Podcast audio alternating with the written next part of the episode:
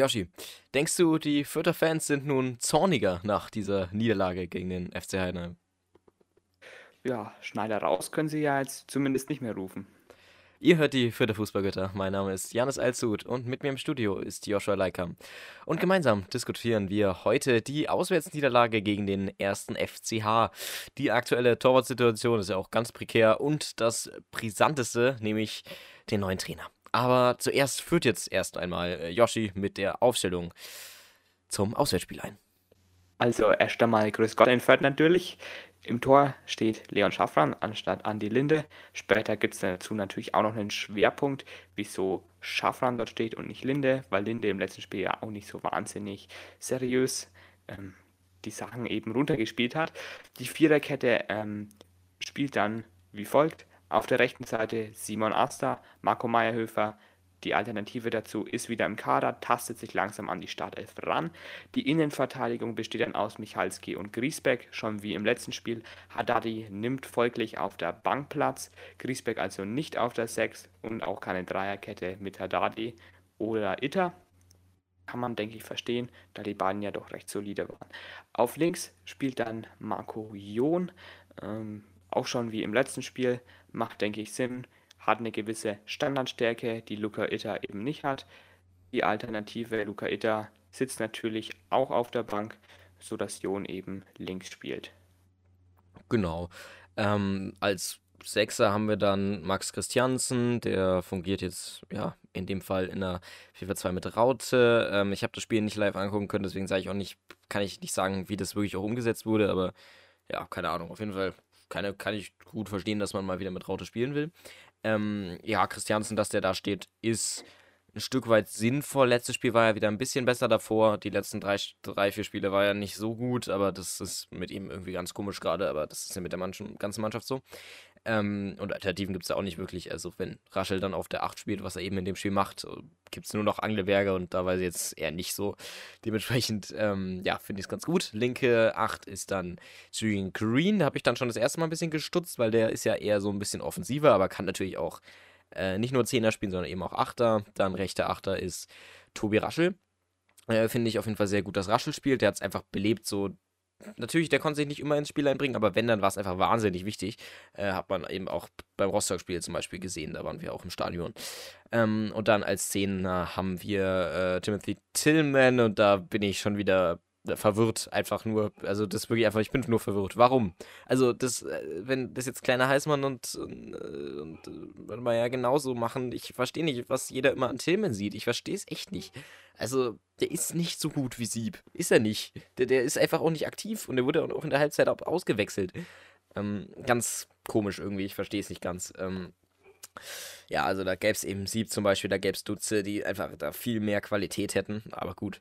Dann als Doppelsturm und diesmal gefällt es mir wirklich äh, Atsche und Gotha. Atsche natürlich einfach der bulligere, Gotha dann der spielerische, der auch einfach mal liberomäßig irgendwo steht. Ähm, ja, das gefällt mir sehr gut. Und ansonsten ist natürlich das Brisanteste auf jeden Fall erstmal Leon Schaffran im Tor und Timothy Timmen auf der 10. Und wie das so funktioniert hat, sehen wir direkt in der ersten Chance. ja, erste Chance ist gleich erstes Tor, würde ich mal sagen, war. Ja, Ecke von Heidenheim, die kommt einfach mal ganz geschmeidig hoch rein. Da steigt dann die Nummer 6 hoch und dann steht es 1 zu 0. Mainka köpft den Ball über die Linie. Der wird der Seelenmutter einleihen gelassen. Raschel steht auf der einen Seite von ihm, auf der anderen Jon, jeweils ungefähr einen Meter entfernt. Niemand ist dran. Meiner Meinung nach muss der Jon ganz klar bei ihm sein. Ähm, da Jon eben doch der Verteidiger ist und Raschel da, denke ich, eher mehr dasteht, um den Ball dann abzufangen. Und dann steht es einfach 1 zu 0. Wahnsinnig dämlich. Schaffner kann dann auch nicht mehr viel machen aus der Distanz. Muss so nicht sein, darf so nicht passieren. Standards immer wieder ein Thema. Natürlich auch gegen Heidenheim, die extrem standardstark sind. Und dann steht es hier schon 1 zu 0. Und genau so sollte man eigentlich nicht in so ein Spiel starten.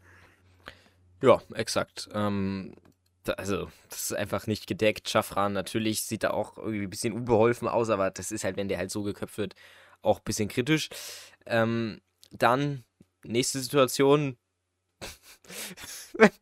Finde ich auch lustig, ähm, wo Leon Schaffran den Ball erstmal rausköpft in, in, alter neuer Manier. Also richtig krass, dass er da rausgeht. Ich sag's dir, Linde hätte wahrscheinlich nicht mal den Ball gesehen. Ähm, dementsprechend, ja, also das hätte ich gerne live im Spiel geguckt, weil Schaffran macht sowas oft. Also das sieht man, sieht man relativ häufig, dass der einfach mal rauskommt und den Ball wegköpft. Manchmal köpft er halt auch daneben. Hust du 23, aber jetzt hier hat es funktioniert. Ähm, nun gut, äh, dann nächste Chance ist relativ simultan, nur ein bisschen von der anderen Seite. Ähm, da kommt ein Heidenheimer durch, der ähm, ja, macht es dann einfach äh, sehr, sehr gut, wird dann, flankt dann, wird auch sehr wenig bedrängt von Simon Asta. Äh, die Flanke kommt dann hoch rein und den Heidenheimer jetzt in der Mitte deckt einfach niemand. Also, also wirklich einfach niemand. Krise ist nicht da, Michalski ist nicht da. Ähm, ja, Krise wäre vielleicht da auch in der Möglichkeit gewesen, das zu decken. Den hat einfach niemand gesehen. Also, das war auch keine Raumdeckung in der Situation. Michalski steht auch falsch. Also, Christiansen auch falsch. Ich, ich verstehe es einfach nicht. Also da steht gerade niemand richtig. Also wirklich niemand. Ähm, außer Asta und selbst der geht nicht drauf.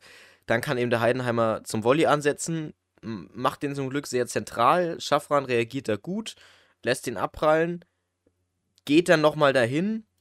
Äh, ja, also der Reflex generell war gut, dann haut er den halt sehr unglücklich weg. Also den musst du eigentlich als Torwart zur Ecke klären oder festhaben. Aber was nicht geht, ist, dass du den da irgendwie merkwürdig zum Gegner karst. Und der kann den halt einfach dann einschieben. Ähm, ja. Und es ist, also er wird echt allein gelassen, Schafran, das ist ganz klar, aber man darf auch den, ähm, den Heidenheimer nicht so frei zum Abschluss äh, lassen. Und ich glaube, Linde oder so, weil sie jetzt auch nicht wieder reagiert hätte, das ist einfach ein ganz klarer Abwehrfehler. Und ähm, hm, schwierig und das hätte anscheinend schon in der Entstehung äh, nicht so hätte sein dürfen und dann steht es nach 33 Minuten 2 zu 0 gegen Heidenheim, die jetzt auch nicht die Übergegner sind. Genau, also glasklar hier der Fehler von Schaffran. Davor gab es ja auch nochmal eine Ecke, dass Schaffran einfach auch durchgesegelt, muss den Ball da locker abfangen, schafft er auch nicht. Auch richtig schlechter gemacht von ihm. Dann rettet Griesbeck nochmal auf der Linie. Ist ja nicht das einzigste Mal, dass Schaffran in der Strafraumbeherrschung Probleme zeigt, hat er ja auch schon davor bei seinen Einsätzen gegen Baderborn oder gegen Düsseldorf gezeigt, dass er da immer wieder Probleme hat. Bei der Zweitmannschaft jetzt nicht so, da hatte er dafür andere Defizite. Ja, schade, dass es dann schon hier 2 zu 0 steht. Beides auf jeden Fall ziemlich vermeidbare Tore gewesen. Ja, dann ist erstmal Halbzeit. Kleine Heißmann und Wiedmeier haben dann, denke ich, was gemacht in der Halbzeit, da, das, da die Mannschaft dann natürlich wieder belebt rausgekommen ist. Man hat umgestellt auf ein 3-4-3-System. Haddadi ist gekommen für Green, Tillman ist rausgenommen worden, dafür kam dann Sieb. Ähm, Haddadi war dann der linke Innenverteidiger, Griesbeck Mitte, Michalski auf der anderen Seite. Jon und Asta sind zwei vorgerutscht. Vorne gab es einen Dreiersturm Sieb, Ace, Hürgota und das sollte sich auszahlen. Haddadi bringt einen weiten Einwurf, so ein bisschen wie Jetro Willems. Ragnar Ace verlängert dann den Ball ziemlich gut. Michalski steigt ihn auch gut, verlängert ihn weiter. Gotha steht dann einfach im rechten Strafraumeck völlig frei, schlecht von Heidenheim gemacht. Der nimmt den Ball gut an und haut ihn Volley einfach ins Tor rein. Der Keeper kann nichts mehr machen. Ziemlich gut gemacht. Die zwei besten Kopfballspieler, Ace und Michalski, machen das dann auch gut. Und Gotha, wenn er den Abschluss bekommt, macht er die meistens rein. Und so macht dann der Kapitän sein Saisontor in Heidenheim. Ja, ähm, und das ist halt einfach eine super Technik. Also wirklich, Jogota, wenn er es will, kann er es einfach so unfassbar gut. Und dann natürlich auch richtig gut von Michalski antizipiert, dass der dann ähm, genau auch nach hinten geht. Das war ja so gewollt von dem. Und steht Jogota da super frei, hat natürlich auch ein Gefühl für den Raum. Und dann direkt hat er den Mut, mit links, mit einer richtig, richtig guten Technik, den lang einzuschieben. Und das ist echt nicht einfach. Ähm, ja, und die ganze Abwehr, der Torwart von Heidenheim sieht jetzt auch nicht so gut aus, bin ich auch ehrlich, aber ähm, trotzdem richtig gut da von Hörgotha. Dann, nächste Situation. Äh, also, und da ist wirklich, also, hm, da finde ich, ist dann auch schon vorbei. Es gibt einen Freistoß ähm, von Heidenheim und äh, weiß ich nicht, führt 52. Minute Tor dann müssen sie verwalten. Irgendwie muss, muss es da eine Möglichkeit geben, dass die denken, okay, gut, wir sind jetzt 2-1, das haben wir schon mal aufgeholt. Und das haben wir schon mal richtig krass aufgeholt. Ich sag nur Aufstiegssaison, da gab es richtig krasse Krimis. Ähm, und die, die können es. Die, die, an der Moral scheitert es ja in Fürth auf jeden Fall nicht. Ja, gut. dann tut es natürlich weh, wenn du zwei Minuten später einen Handelfmeter kassierst. Oder muss man einfach sagen, desaströste Schiri-Entscheidung seit langem. Also das kannst du so nicht geben. Das geht nicht. Also das ist, da kann man nicht mal drüber diskutieren. Das ist einfach kein klarer Elfmeter und dann auch richtig schlecht kommuniziert vom, äh, vom Schiri. Ähm, weil er halt erstmal gar nichts macht, dann guckt er kurz, lässt sich ein bisschen mehr quatschen und dann pfeift er und dann zeigt er auf den Punkt. Also guckst dir doch wenigstens mal an. Wenn du allein schon ein bisschen zögern musst, dann schaust dir doch an. Du hast die Möglichkeit als VAR, dann solltest du es auch nutzen. So. Und ganz ehrlich, bei solchen Sachen, die du eh schlecht siehst als Schiri, der stand da auch nicht so optimal. Nein, also der, nee, der Heidenheimer hat Raschels Arsch angeschossen. Ähm, wir wissen ja gerne, was er damit macht. Ähm, dann ist es von da abgeprallt. Hört euch gerne ein paar Folgen von uns an, dann versteht ihr auch den Witz. Ähm, dann ist er von da abgeprallt auf seinen Ellenbogen circa. Ähm, und das war weder Absicht noch unbedingt Spielbehindern noch irgendwas. Nein, das, das kannst du so nicht geben. Raschel hatte keine Möglichkeit, das zu verhindern. Also ganz klarer nicht Elfmeter in meinen Augen. Genau, also wenn man ein bisschen regeltechnischer wird, ist es ja so, wenn der Ball ähm, von einem Körperteil, ist jetzt egal welches, natürlich auch ähm, der Po von Raschel an die Hand springt, ist es kein Elfmeter. Also wenn der Ball erst auf den Körper geht und dann an die Hand, ist es ein Unterschied. Das ist klare Regelauslegung. Dann ist es einfach eine glasklare Fehlentscheidung. Es ist so klar wie Kloßbrühe. Und wieso greift dann, meine Damen und Herren, dieser Video Assistant Referee, wie auch immer er heißt, nicht ein? Wieso? Wieso wird der Schiri nicht mal rausgerufen, dass er sich das anschauen soll? Es gab ja nicht mal, es wurde ja nicht mal überprüft. Hatten, haben die da geschlafen im Keller? Ich weiß es nicht. Das ist nie im Leben ein Elfmeter. Für was hat man den Videobeweis? Das ist eine, einfach eine Fehlentscheidung. Wieso wird da nicht eingegriffen? Ich verstehe es nicht. Wenn es der Schiri nicht sieht, okay, ist eine schwierige Situation, kann ich sogar verstehen. Aber auch wenn der Ball nur an Raschels Arm geht, kann man meiner Meinung nach auch drüber diskutieren, da der Arm ja, das ist ja eine, eine ganz natürliche Körperhaltung wo soll er denn sonst seinen Arm hin tun? Soll er den jetzt irgendwie an seinen Rücken kleben oder da einfach stramm hochspringen? Wenn er springt, muss man ja seinen Arm mitnehmen. An alle lieben Hochsprungmenschen, man muss natürlich den Arm mitnehmen beim Springen. Wie denn sonst? Also einfach kein Elfmeter und das hat dann dieses Spiel folglich auch kaputt gemacht.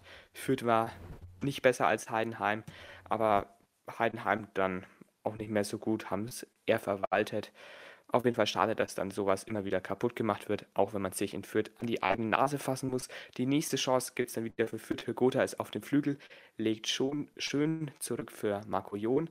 Der geht da an zwei Gegenspielern vorbei, macht es richtig stark, legt den Ball dann scharf in die Mitte ab. Amindo Sieb ist da frei, nimmt den Ball mit dem ersten Kontakt richtig gut mit und schließt dann einfach mal gut ab, lässt sich den Ball perfekt über den Schlappen rutschen, richtig guter Vollspannschuss, schön drüber gerutscht, kriegt deswegen noch so einen leichten Rechtsdrall mit, also sehr, sehr anspruchsvoll die Schusstechnik und dann knallt der Ball leider an die Latte. Schade. Vielleicht hätte man hier mit ein bisschen mehr Glück rankommen müssen, wenn nicht sogar können. Hat Sieb von der Schusstechnik her auf jeden Fall gut gemacht. Ich will ihm da keine Vorwürfe machen. Auf jeden Fall ordentlich hier die letzte Chance. Ja, sehr ordentlich. Ähm, zum Schluss war dann auch, so wie ich es den Tickern und den Spielberichten entlese, Fürth wirklich die bessere Mannschaft und Heidenheim konnte halt einfach wenig das Wasser reichen. So, das lag natürlich auch daran, dass sie einfach verwaltet haben. Die mussten jetzt äh, ja nicht wirklich aktiv mehr werden nach dem 3 zu 1. Würde ja gar keinen Sinn machen. Ähm, ja, und dann verstehe ich auch die Wechsel nicht ganz. Also, ich glaube, die, die Trainer wollten einfach nicht. Also, die, die sind halt kein Risiko mehr gegangen zum Schluss. Ähm, natürlich, die haben dann eben 4-3-3 gemacht, so ein bisschen mit Dreiersturm, aber hm. Also, dass man dann, äh, dass man dann Sieb natürlich reinbringt, ist sehr sinnvoll. Den hätte man schon mal anspielen lassen können. Ich verstehe es nicht ganz. Ähm, dann Meierhöfer, okay. Aber Yama, okay. Atsche konnte sich nicht einbringen. Dutze finde ich sehr gut, dass man zwei Raschel genommen hat. Ähm, Polulu, wo ist Polulu? Nur so als Idee. Es wäre eine richtig ja, richtig, richtig gute, gute Sache gewesen. Ich verstehe nicht, warum er nicht kommt. Ähm, ja, also, ich weiß nicht, man hätte es taktisch um einiges noch besser machen können. Ähm, mir hat auch die PK richtig, richtig gut gefallen, tatsächlich. Also, die Anfangs-PK war ich wirklich so, hui. Also, Respekt an die Trainer an der Stelle, weil das ist wirklich richtig gut gemacht. Ähm, also, sein, sein Auftreten, wie er einfach wirklich die Fünfermedien-Welt sowas dann an die Wand geredet hat, indem er einfach nur gesagt hat, nee, beantworte ich nicht. Äh, es ist einfach geil, sowas, so Trainer feiere ich immer, so in aller Streichmanier. Ähm, ja, leider hat es dann taktisch nicht wirklich viel gebracht. Und dann bleibt natürlich auch so ein bisschen die Frage offen, warum hat man Schneider eine Woche vorher entlassen? Gab es da irgendeine Frist oder so? Ich verstehe es nicht ganz, aber ist jetzt ein anderes Thema. Aber zum Spiel auf jeden Fall. Einfach, äh, ja, bisschen über der Liga von Fürth und das war jetzt mal wieder so ein kleiner Tiefpunkt, zumindest ergebnismäßig. Ja, sehe ich genauso. Heidenheim war einfach viel effizienter und kaltschnäuziger, wenn man sich das einfach mal anschaut. Sie haben hinten keine Fehler gemacht, vorne die Fehler von Fürth eiskalt ausgenutzt. Und das zeichnet eben eine Top-Mannschaft einfach aus. Und Fürth halt, hat es vorne nicht begabt, ähm, hat vorne einfach nicht geschafft, sich Chancen herauszuspielen, hinten Fehler gemacht und dann gehst du einfach auch verdient als klarer Verlierer vom Platz. Auch wenn man natürlich den Elfmeter da rausnehmen muss aus der ganzen Sache. Vielleicht wäre es dann anders gewesen, aber die Schuld liegt schon bei Fürth, dass man verloren hat. Und dann steht man leider jetzt auf dem 18. Tabellenplatz. Ja, weil Magdeburg dann einfach mal den HSV geschlagen hat. Und langsam schlägt es 13. Man hat ja auch reagiert. Ich habe mir das Ganze im Radio angehört, das Spiel.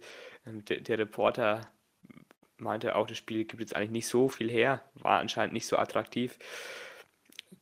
Das meiste war eigentlich nur sozusagen die Zorniger Cam, der ja dann da auf der Tribüne saß und sozusagen dauerhaft von dem Sportschau ähm, Menschen da beobachtet wurde.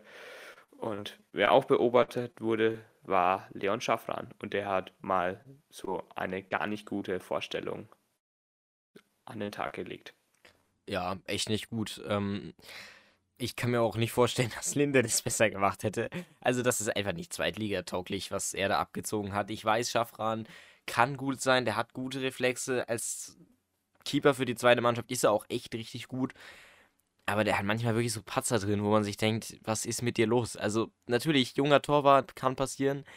Das hast du einfach manchmal, gerade wenn du ein bisschen risikofreudiger bist aber ich erkenne die Linie von Schaffran irgendwie nicht. Also das ist einfach, äh, er, es gibt keine. Die sollte er vielleicht sich mal aufbauen, äh, damit er da auch ein bisschen dran arbeiten kann und das verinnerlichen kann, weil in ein paar Situationen war das einfach, ja, ohne, ohne wirkliches Ziel. Der geht einfach manchmal raus, wenn er nicht rausgehen kann und manchmal bleibt er drin, wenn, keine Ahnung, also ist irgendwie komisch. Der hat jetzt ja auch nicht so die laute Stimme. Also so viele Vorteile, also kann ich mir momentan zumindest nicht von Schaffran erhoffen. Bei Schulz kann man wirklich noch sagen, jo, der würde halt die ganze Zeit rumbrüllen. Ähm, der ist halt einfach groß und der macht, ist halt einfach irgendwie extrem jung, dadurch hat er vielleicht ein bisschen Glück. Keine Ahnung, so kann man bei Schulz argumentieren.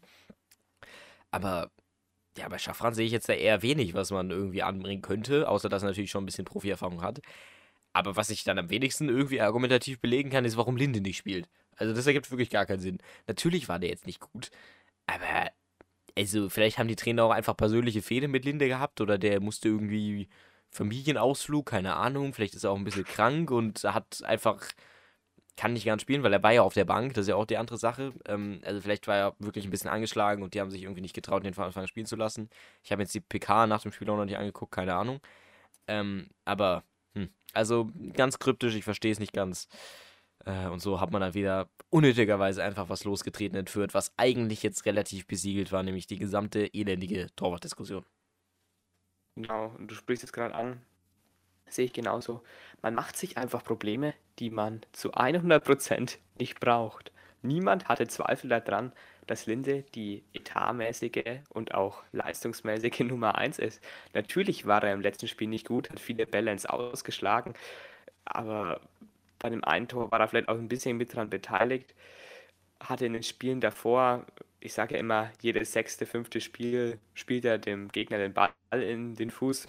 ja, mein Gott, ist halt so, aber trotzdem ist er viel, viel besser als Leon Schaffran. Wenn ich mir die Strafraumbeherrschung von beiden anschaue, ich habe auch das Spiel von Schaffran ähm, bei der zweiten Mannschaft gegen Rhein-Lech gesehen. Da war er im Strafraum auch nicht so gut. Da war bloß das sozusagen Plusseite war praktisch bloß, dass die Stürmer von Rhein-Lech nicht gut waren, dass er deswegen glänzen konnte. Und da hat er auch schon einen fatalen Fehlpass gespielt. Also Schaffran ist in der schlechten Form, sage ich jetzt einfach mal. Er hat keine gute Strafraumpräsenz. Er hat gegen Rhein ein sehr, sehr schlechtes Spiel gemacht in der Regionalliga Bayern. Linde hatte im letzten Spiel ein paar Unsicherheiten gezeigt. Und dann lässt man einfach Schafran spielen. Ich verstehe die Gedankengänge von Kleine Heißmann und Wiedmeier nicht. Das Einzige, was ich mir vorstellen kann, dass Linde dermaßen schlecht trainiert hat und Schafran wahnsinnig gut. Aber so hat man jetzt einfach eine Diskussion, die dann der neue Trainer einfach wieder lösen muss. Und natürlich ist jetzt Lindes Selbstvertrauen, das ja jetzt eh nicht so hoch war, noch mehr angekratzt, als es eh schon ist. Weil wenn du jetzt dann rausgenommen wirst nach einem Trainerwechsel, du brauchst eine klare Nummer 1. Und die haben wir momentan einfach anscheinend nicht, auch wenn sie für mich immer noch klar Linde ist, weil er einfach auf der Linie besser ist. Er hat eine bessere Ausstrahlung in der Box, auch wenn er sich immer wieder so ein paar Unsicherheiten leitet sind immer noch viel besser als die von Schaffran. Der segelt immer wieder an irgendeiner Flanke vorbei. Das haben wir schon öfters gesehen. Auch beim Spiel gegen Paderborn war hier im Stadion. Also für mich ist Linde die klare Nummer 1. Was ich vor allem nicht verstehe, das ist einfach eine riesen Doppelmoral. Also warum lässt man dann irgendeinen Tillman spielen? Ich verstehe es nicht. Wa warum? Also, das ist, es ergibt keinen Sinn, wenn man jetzt sagt, yo, ich mache jetzt einfach mal komplett auf junge Elf. Und das war eine Sache, die äh, wir beide ja gesagt hatten, dass vielleicht mal gar nicht so dumm wäre. Einfach, ähm, so ein paar Spiele vorher in der Saison äh, einfach gesagt hätte, yo, wir packen Schaffran ins Tor, wir packen irgendwie Schlicke ins Tor, wir, äh, äh, wir packen Schlicke in die IV, wir packen ähm, Vorbasam in die IV, irgendwie, ja, Asta rechts und links halt irgendwie, keine Ahnung, sucht man sich halt jemanden aus, vielleicht Pfeil und dann rechts Kratzer auch oder so, weiß ich nicht. Ähm, dann probiert man einfach ein bisschen rum, Raschel spielt als Sechs, so, keine Ahnung, man kann ja, das, das hätte ich einfach mal gefeiert. So, einfach mal aus Gag das zu machen. Und dann Angleberger spielt von Anfang an, das fände ich echt lustig. Aber jetzt einfach so ein Mischmasch zu machen, da gibt einfach gar keinen Sinn. Also, das ist. Mh. Nee, gerade wenn die äh, Mannschaft eher ein bisschen am Aufstieg ist, solltest du jetzt nicht die nach daran stoppen, dass du irgendwelche merkwürdigen Menschen austauschst. Das ergibt äh, keinen Sinn, vor allem dann die wichtige Position des Torwarts. Du hilfst ja auch Linde nicht dabei. Wenn jetzt selbst der Kritikpunkt wäre, Jo, Linde ist zu leise zum Beispiel, dann hilfst du dem jetzt ja nicht dabei, dass er lauter wird, indem du es einfach weglässt. So. Ähm, ich glaube, da ist einfach offenere und ehrlichere Kommunikation äh, notwendig. Und dann lässt du bitte auch einfach mal einen Sieg von Anfang an spielen. Dann lässt du bitte auch einfach mal einen Raschel von Anfang an spielen. Dann lässt du bitte auch einfach mal. Ja, Meierhöfer ist jetzt zu früh, aber bitte einfach Sieb und Linde. Das wäre so meine, meine Hoffnung. Aus Abeyama hat man jetzt ja ein bisschen gelernt, einen Pululu von Anfang an zu spielen zu lassen. Wäre auch mal richtig interessant. Ähm, irgendwie sowas kann man alles nachvollziehen, gibt Dynamik in der Offensive, gerade da, wo einfach Ideenlosigkeit geherrscht hat, so wie ich jetzt ein bisschen den Bericht gelesen habe in der ersten Halbzeit, gab es einfach keine Ideen. Und da sind solche Spieler wichtig, und dann im Tor was zu machen, da gibt keinen Sinn. Ähm, ich denke, darauf können wir uns eine einigen, außer jemand hat einen, einen wirklichen Grund, warum das, äh, warum Linde da nicht stehen sollte. Also gerne, gerne schreiben, ne? wir sind immer offen. Äh, es verlinkt in den Show Notes unsere Social Media äh, Kanäle, wo ihr uns erreichen könnt. Wir schreiben hoffentlich äh, sehr schnell zurück. Ähm, mich würde es interessieren, ob es da wirklich einen Grund gäbe, aber mir würde jetzt spontan tatsächlich keiner einfallen. Ja, außer den eben genannten Gründen natürlich. Und auch, du hast ja gerade Polulu angesprochen. Ich war ja dann auch bei der U23 gestern am Samstag und da haben weder Pululu noch Angleberger gespielt. Angleberger war jetzt gar nicht im Kader bei den Profis. Da denke ich mir dann auch immer nur so, dann lass ihn doch einfach bei der zweiten Mannschaft mal spielen. Dann kriegt er wenigstens eine Spielhärte, kriegt eine Praxis. Die, hat, die kriegt zum Beispiel auch immer wieder einen Fobasam, der einfach gar nicht mehr im Kader der Profis ist und nur noch bei der zweiten Mannschaft spielt. Was ich ehrlich gesagt eigentlich auch teils nicht verstehen kann, wieso man den, der eigentlich wenig Fehler gemacht hat, einfach dauerhaft bei der zweiten Mannschaft ähm, einsetzt und nie nicht mal im Kader bei den Profis eine Chance gibt. Verstehe ich auch nicht. Und dann lasst du einfach mal einen Angleberger und einen Pululu bei der U23 spielen, weil im letzten Spiel gegen Hankhofen Heiling hat man es wirklich nötig gehabt, dass man da vorne den Wirbelwind drinnen hat, der auch mal ins 1 gegen 1 geht oder so. Ja, verstehe ich einfach nicht. Weil vielleicht jetzt die Überleitung zur U23. Ich war ja, wie gesagt, am Samstag dort und man hat 0 zu 2 gegen Hankhofen Heiling verloren. Ja, erstmal war es eine verdiente Niederlage man hatte das Gefühl, Fürth kann nach vorne spielen, solange es will und kein Tor schießen. Sie schießen eher ein Eigentor.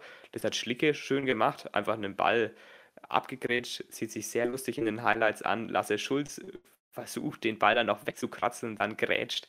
Vorwärts haben den Ball noch aus dem Tor raus, war natürlich aber schon drin und dann ist es einfach lausig, dass man dann mit so einem Slapstick-Anlage dann 0-1 ähm, zurückliegt. Das 0-2 hat man in den letzten Minuten geschossen von Hankhofen Heiling war letztendlich dann auch verdient, weil Fürth vorne nichts zusammengebracht hat. David Ismail hat immer wieder absolut gar nicht gefallen. Sonst wechselt Ruman immer alle Spieler aus, die nichts können, außer Ismail. Wahrscheinlich sind die beiden Saufkumpels, ich weiß es nicht. Boah. Auf jeden Fall hat Litbarski ein paar schöne Hakentricks gemacht. Ruhmann hat ihn dann immer wieder zurückgewiesen, hat gesagt, dass er die Tiefe suchen muss, hat ihn dann wie, wie immer dann immer frühzeitig dann schon ausgewechselt. Ja, war, ist immer ganz amüsant bei der U23. Pierre Litbarski war leider nicht da. ja, also ich glaube, Ismail ist auf niemand unter dem Tisch. Der Typ hat einen Stoffwechsel von fünf Kamelen. Ähm, ja, also es ist. ich finde es schade, dass ich jetzt diese Woche nicht dabei sein kann. Ich glaube, nächstes U23-Spiel werde ich mal dafür sorgen, dass ich auch wieder mitmachen kann. Ist einfach wieder ein, wie immer ein schönes Feeling und äh, ja, es ist vor allem diese Unbeschwertheit. Wir hatten uns ja dann drüber unterhalten, dass es einfach cool ist, dass man da mit so einem positiven Gefühl rauskommt, egal wie das Ergebnis ist. Weil man es einfach irgendwie auch nicht ernst nehmen kann. Also, das ist ja nicht böse gemeint, aber es ist halt einfach so, das ist halt einfach Fußball zum Spaß auch ein bisschen. Ähm, und das ist einfach sehr wichtig, gerade auch in härteren Zeiten bei den Profis. Deswegen auf jeden Fall auch gut, dass die U23 auch in diesem Podcast Erwähnung findet. Ähm, ich hoffe, das findet ihr genauso. Ja, ähm, dann, äh, wir machen dieses Mal eine kleine kürzere Folge, einfach aus dem Grund, dass äh, da wir eine kleine Überraschung für euch haben. Die kommt dann unter der Woche, deswegen hat diese Podcast-Folge wahrscheinlich auch ein bisschen strange Namen, kann ich mir sehr gut vorstellen, da müssen wir uns auch noch was einfallen lassen. Aber das brisanteste Thema, das kommt natürlich jetzt. Und zwar hat die Spielvereinigung einen neuen Trainer. Der saß, wie du es ja schon angesprochen hast, auf der Tribüne, wurde ein bisschen begafft von bestimmten Fernsehleuten. Der Kicker hatte ja schon die ganze Zeit in den Ticker, äh, im Ticker reingeschrieben von den, ja, oh, Regner, uiuiui, oh, der sitzt ja da und so und haben sich eigentlich gar nicht mehr im Spiel interessiert. Ähm, ja, und jetzt haben wir ihn, der Gute. Ähm, der hat gespielt erstmal bei ähm, RB Leipzig in der Saison von 2012 bis 2015. Ähm, da ist ja auch Leipzig aufgestiegen, damals ja noch nicht äh, unfassbar groß mit den Milliarden reingepumpt. Ähm, also damals auch noch vertretbar, dass man zu Leipzig geht, nicht so wie jetzt. Äh, später dann bei Stuttgart gespielt, da nur ganz, ganz kurz. Stuttgart ja auch schwierige Geschichte. Ähm, und äh, ja, dann eher unbekannt, Dänemark, bei, in Zypern gespielt, da aber Pokalmeisterschaften mehrmals geholt. Also immer eigentlich geprägt von Erfolgen, überall wo er war, außer in Stuttgart. ähm, und ich würde sagen, Alexander Zorniger ist ein sehr erfahrener Trainer mit einer klaren Philosophie, um jetzt erstmal Rashid Asusi zu zitieren. Und das ist jetzt schon mal das Gegenteil von Marc Schneider zum Beispiel. Genau, also erstmal ist er sehr erfahren, das gefällt mir.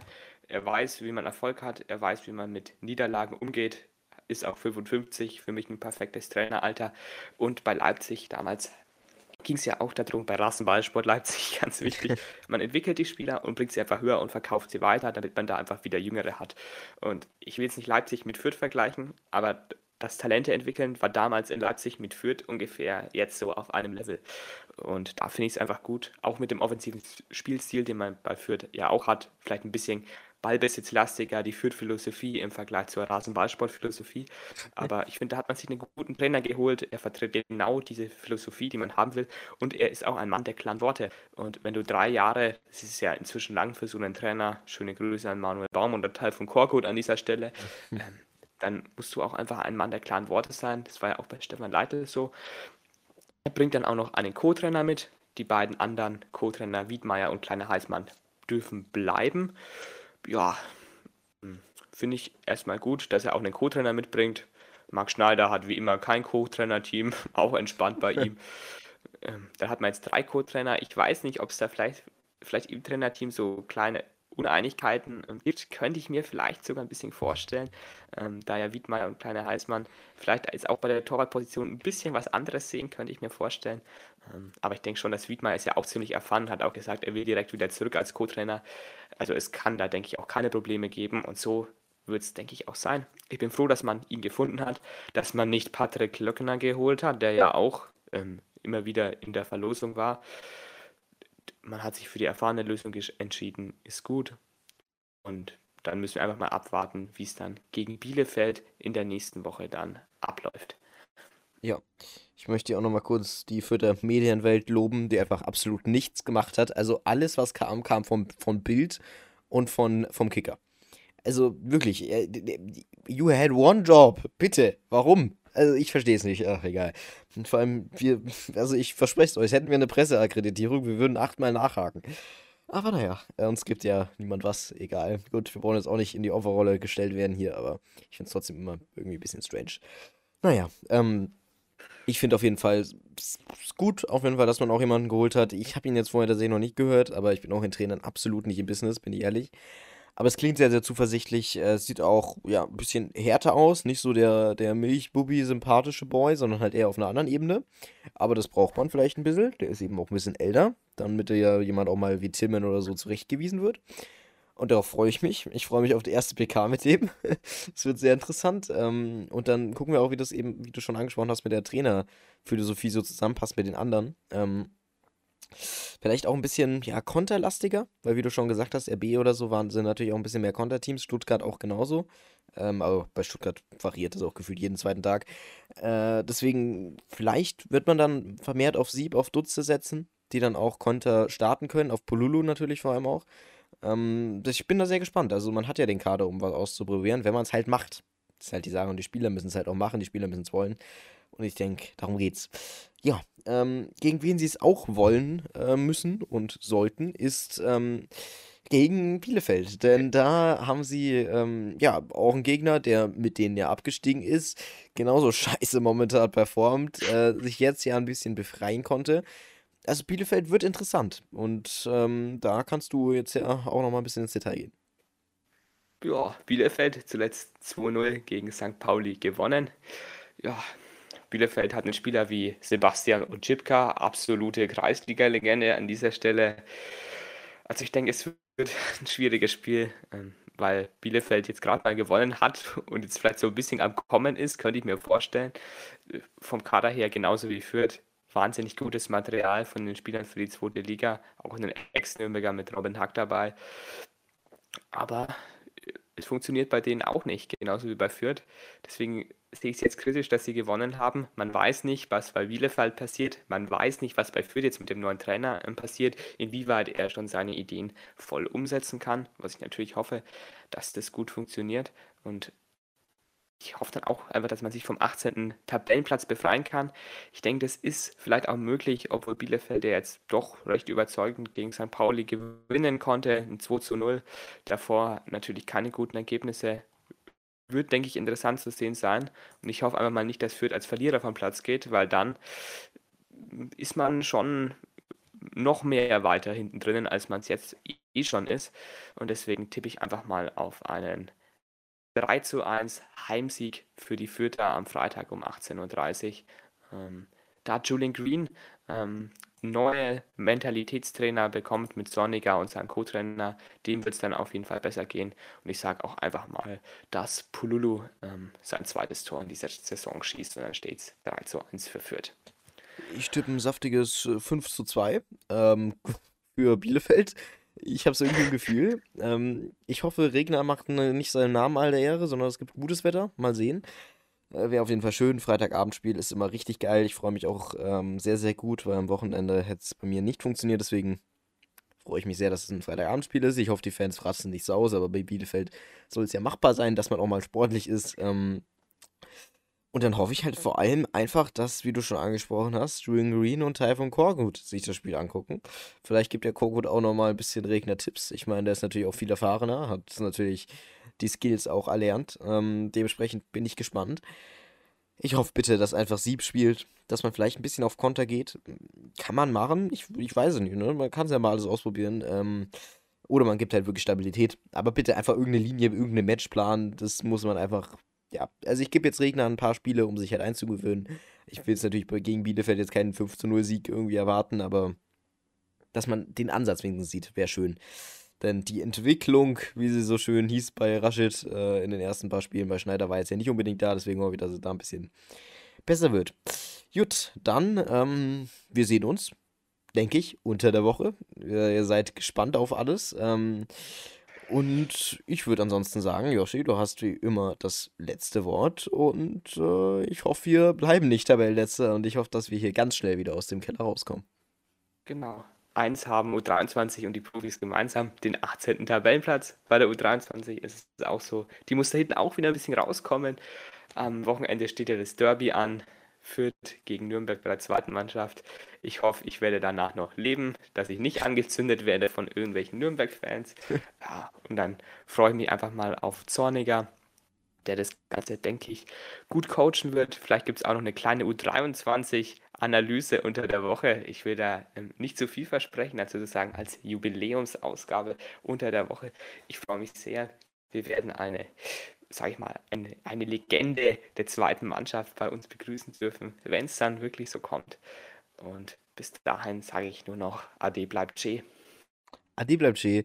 Denkt dran, Fußball ist ein schöner Sport und denkt dran, alle Leute, die einen YouTube-Kanal haben, sind schon mal eine Spur sympathischer. Gut, wir sehen uns nächste Woche. Adios. Ciao.